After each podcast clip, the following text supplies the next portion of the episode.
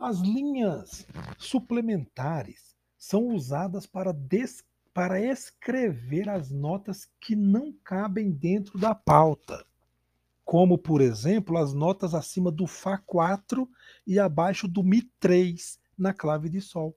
Ao escrever as notas mais para cima, agudo, ou para baixo, grave, nota-se que as cinco linhas da pauta são insuficientes.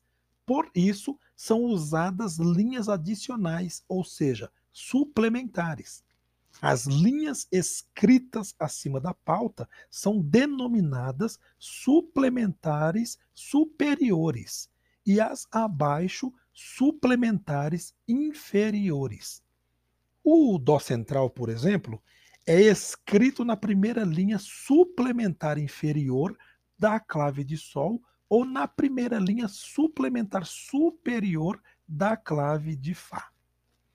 Os espaços suplementares também são contados e podem ser superiores ou inferiores.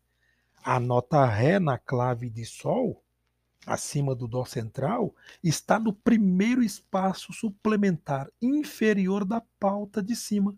A nota Si, na clave de Fá, abaixo do Dó central, está no primeiro espaço suplementar superior da pauta de baixo.